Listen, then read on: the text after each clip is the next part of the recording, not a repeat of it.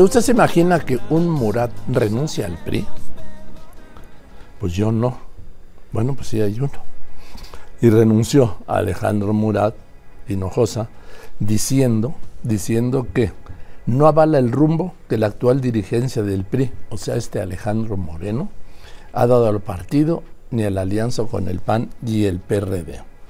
Y que como persona y político me definen las acciones y los resultados.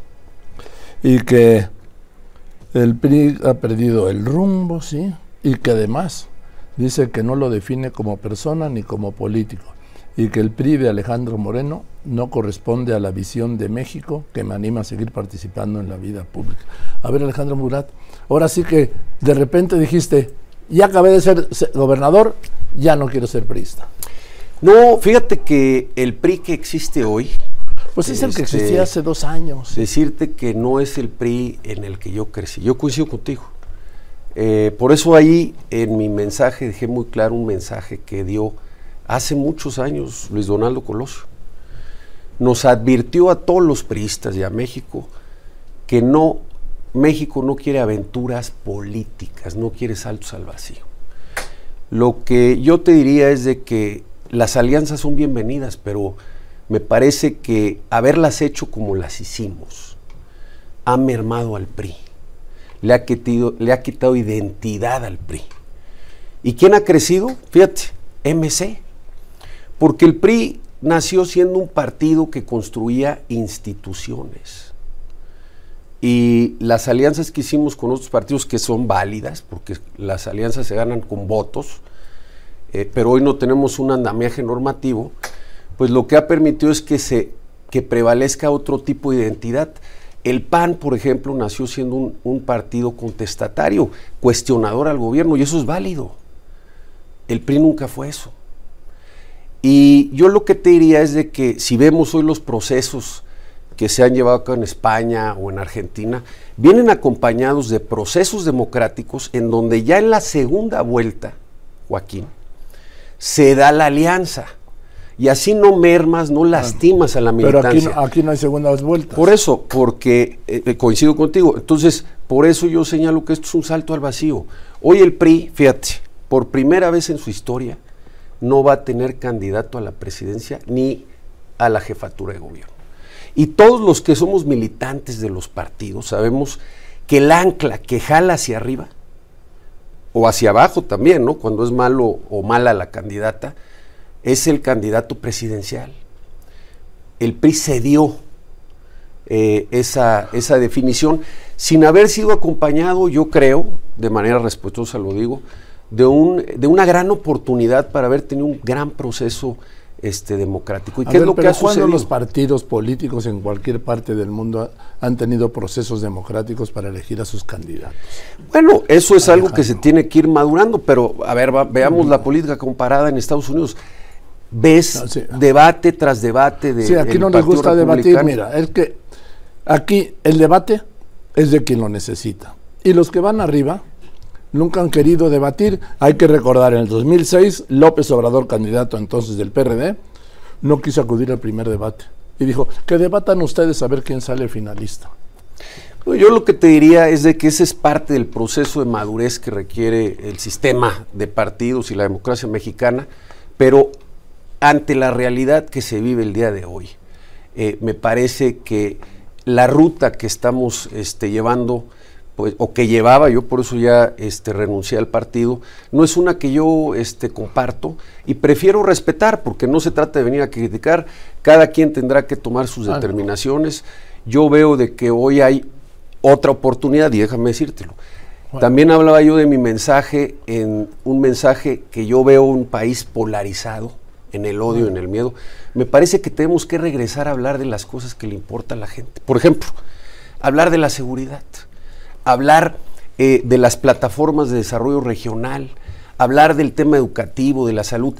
¿Y cuáles son las políticas públicas reales? Joaquín, no la, no, no la cantaleta de siempre. ¿eh? Por ejemplo, en el tema de seguridad, yo ya me sé de memoria, pues si la venimos escuchando desde Fox, que hay que capacitar más a los policías, que hay que meterle más lana a los, a los sistemas de seguridad. ¿Y cuáles han sido los resultados en todos los gobiernos? ¿Sabes dónde está el problema? En la impunidad.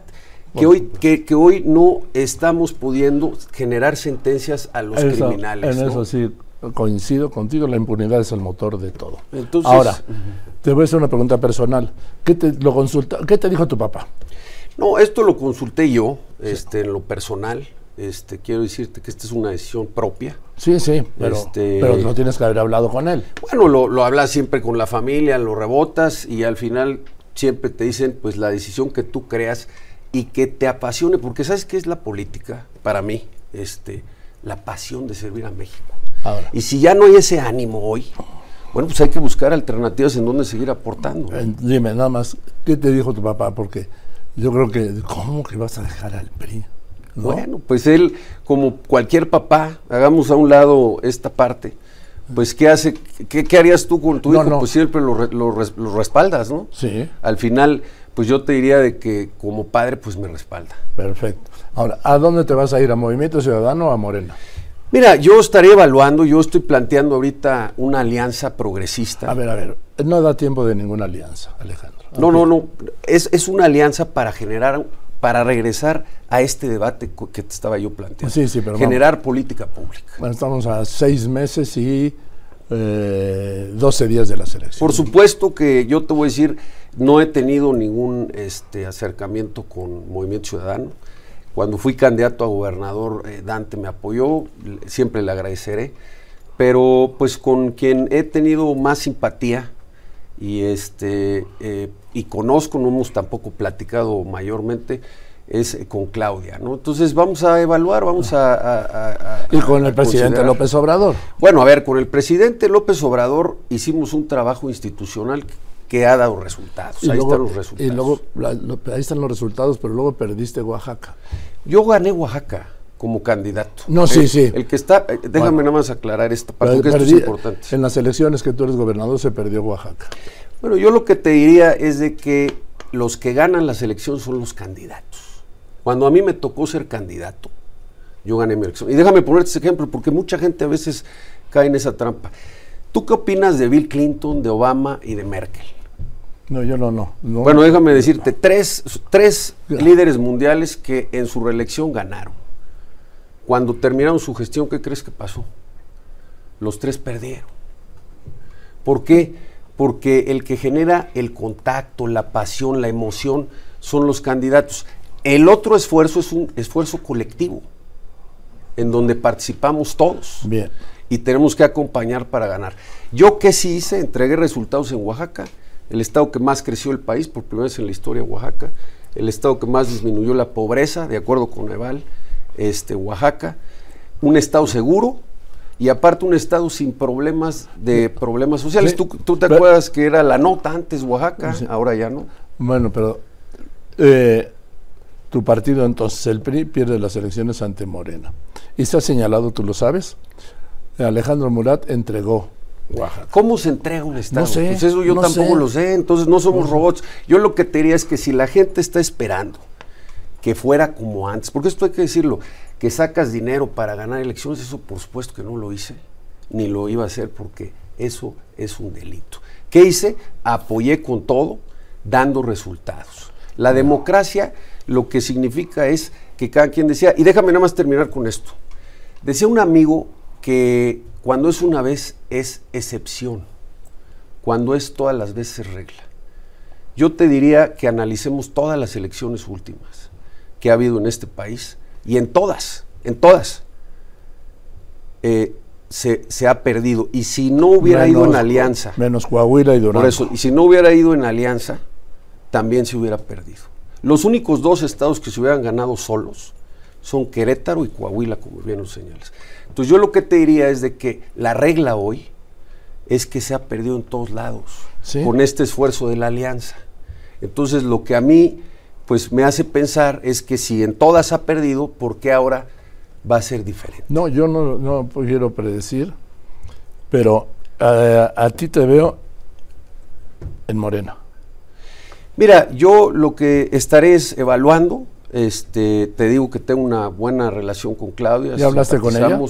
Todavía no hemos platicado ampliamente, pero, Pero- trabajé con ella siendo gobernador, hicimos algunas cosas Y bueno, pues ahorita vamos a enfocarnos en construir este esfuerzo, este vehículo que permita generar política pública para el país, que es la Alianza Progresista por México, y que centre una vez más el debate en lo que le importa a la gente, Joaquín, que son sus problemas. Bueno, yo te veo con el tiempo, insisto, en Morena. Yo lo que te diría es que... en un gobierno de Morena. Lo que yo te diría es que a mí me veas con la gente, dándole resultados a la gente, que es lo que me define, las acciones y los resultados. ¿Desde algún lugar? Pues en algún lugar en donde pueda aportarle al país, siempre. ¿El Congreso por Morena? Te digo, no hemos platicado este, de manera amplia, siempre voy a buscar este, participar, si es en el Congreso, si es en el servicio público, sin duda, siempre que pueda aportarle al país voy a hacerlo. Gracias Alejandro. Que estés bien. Joaquín, siempre agradecerte esta gran oportunidad. gracias, por venir. Es Alejandro Murat Hinojosa, quien ya se fue del PRI, porque se dio cuenta que ya no jala el PRI.